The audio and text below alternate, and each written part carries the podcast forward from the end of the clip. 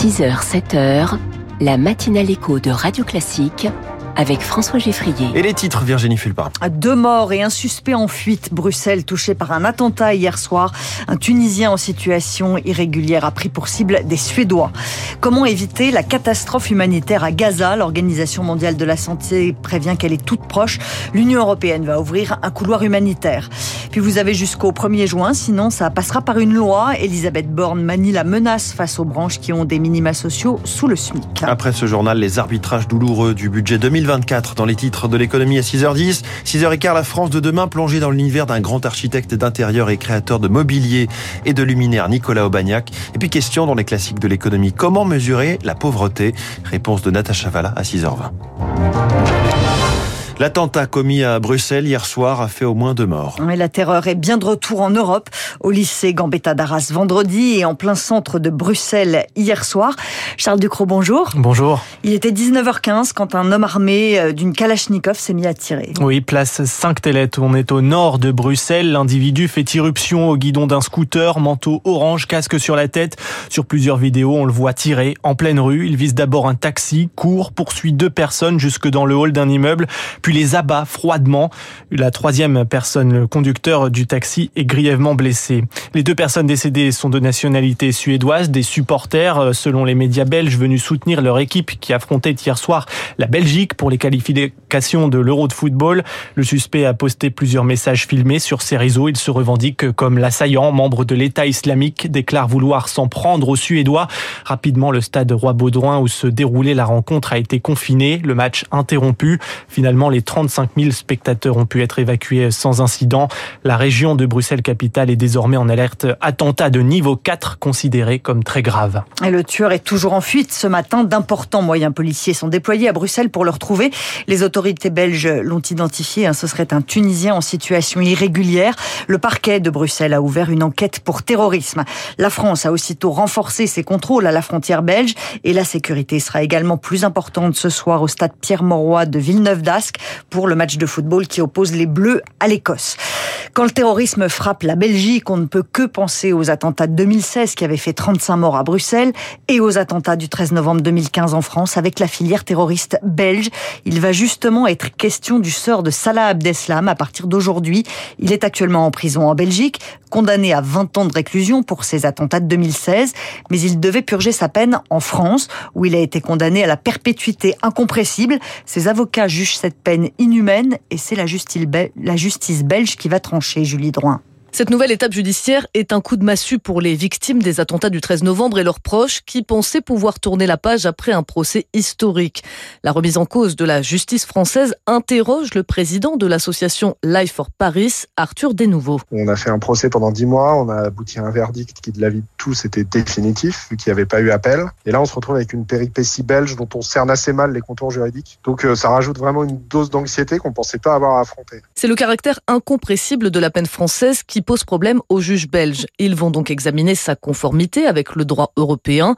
Pour maître Jean-Marc Delas, la défense de Salah Abdeslam est dans son rôle. Les avocats de Salah Abdeslam tentent leur chance par un moyen détourné de lui éviter la peine de perpétuité incompressible. Ça, c'est le réflexe de tout avocat. Mais il y a peu de chances que leur requête aboutisse. En Europe, la France, c'est quand même une démocratie avancée, un système judiciaire qui, sans être irréprochable, n'est quand même pas trop loin. Voilà pourquoi je suis pas fondamentalement inquiet. Je crois que la justice belge se rendra à cette espèce d'évidence. D'autant que la Cour européenne des droits de l'homme a déjà jugé en 2014 que la perpétuité réelle pratiquée en France ne violait pas la dignité humaine. La sécurité va être renforcée dans les transports publics sur tout le territoire français. Ça fait suite au passage du plan Vigipirate en urgence attentat après l'assassinat de Dominique Bernard vendredi à Arras. Les obsèques du professeur de français auront lieu jeudi matin. Le président Emmanuel Macron y assistera. Hier, une minute de silence a été organisée dans tous les établissements scolaires pour rendre hommage à Dominique Bernard. Le terroriste qui l'a tué vendredi sera présenté à un juge aujourd'hui en vue d'une éventuelle mise en examen.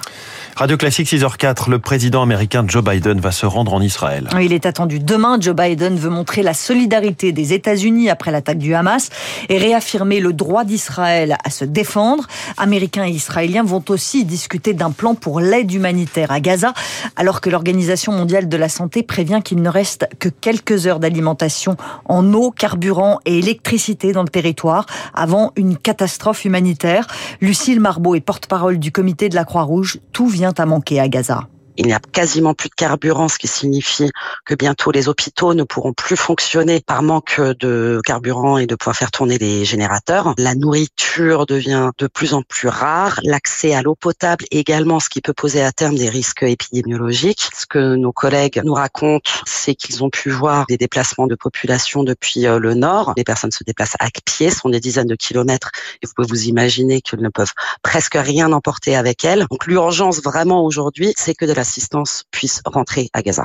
Lucille Marbeau avec Anna Huot. Le point de passage de Rafah entre Gaza et l'Égypte n'est toujours pas ouvert, mais l'Union européenne va ouvrir un couloir humanitaire. En Israël, 500 000 personnes ont été déplacées depuis l'attaque du Hamas. Tous les villages du sud du pays, proches de Gaza, donc, ont été évacués. La conférence sociale sur les bas salaires a eu lieu hier avec les partenaires sociaux et le gouvernement. Il faut faire en sorte que le travail paie mieux et relancer la promotion sociale. C'était le discours de clôture d'Elisabeth Borne. Bonjour Zoé Pallier. Bonjour. Peu de mesures concrètes annoncées, hein, mais un agenda et des objectifs pour les futures négociations. C'est un calendrier sous forme d'ultimatum pour la dizaine de branches dont les grilles de salaire commencent sous le SMIC depuis des décennies. Elles ont jusqu'en juin prochain pour se mettre en conformité avec la loi. Sinon, le gouvernement menace de supprimer une partie de leurs exonérations de cotisations. Une avancée timide selon les syndicats. On s'y attendait, c'est du bon sens, réagit quant à lui Patrick Martin, le président du MEDEF. Les partenaires sociaux ont par ailleurs un an et demi pour un nouvel index d'égalité professionnelle entre les femmes et les hommes avec des critères plus transparents et plus stricts pour les entreprises. Alors la première ministre avait annoncé dès dimanche la création d'un haut conseil des rémunérations. Concrètement, Zoé, à quoi va servir ce nouvel organisme? On ne connaît ni sa composition ni ses missions. Le gouvernement les précisera après un cycle de consultation cet hiver.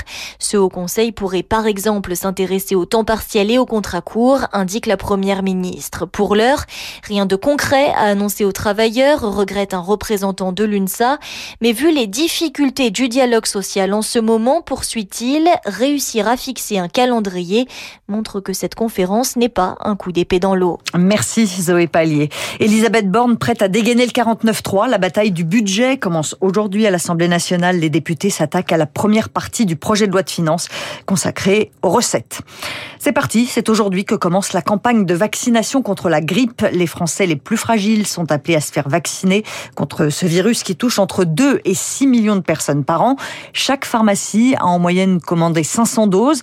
Mais pour Gilles Bonnefond, le président de l'Union des syndicats de pharmaciens d'officine, c'est difficile d'anticiper les besoins. Ces dernières années, il y avait un mois qui était réservé euh, aux personnes fragiles et ensuite c'était euh, la population générale. Là, c'est dès le premier jour euh, qu'on propose le vaccin à toute la population. On a toujours une, une petite appréhension sur le sur le nombre de doses parce qu'en fait, on fait les commandes de doses au mois de mars. J'espère qu'elles suffiront. On a traditionnellement beaucoup plus de mal à inciter les patients qui ont une affection de longue durée à se faire vacciner. Pourtant, c'est très important pour eux. Et si on voit que les vaccins partent vite, hein, eh bien on va vite téléphoner au ministère pour qu'ils essayent de racheter des doses sur le marché international. Gilles Bonnefond avec euh, Rémi Fister. La vaccination contre la grippe est maintenant ouverte euh, aux enfants de plus de 2 ans. Merci beaucoup, c'était le journal de 6 heures, signé Virginie Fulpin, comme chaque matin. Beaucoup de 49.3, mais combien de milliards économisés? Les titres de l'économie dans un instant, à propos de ce budget 2024. Puis Nicolas Aubagnac, architecte d'intérieur, créateur de mobilier, est le premier invité de cette matinale écho dans la France de demain. Radio Classique.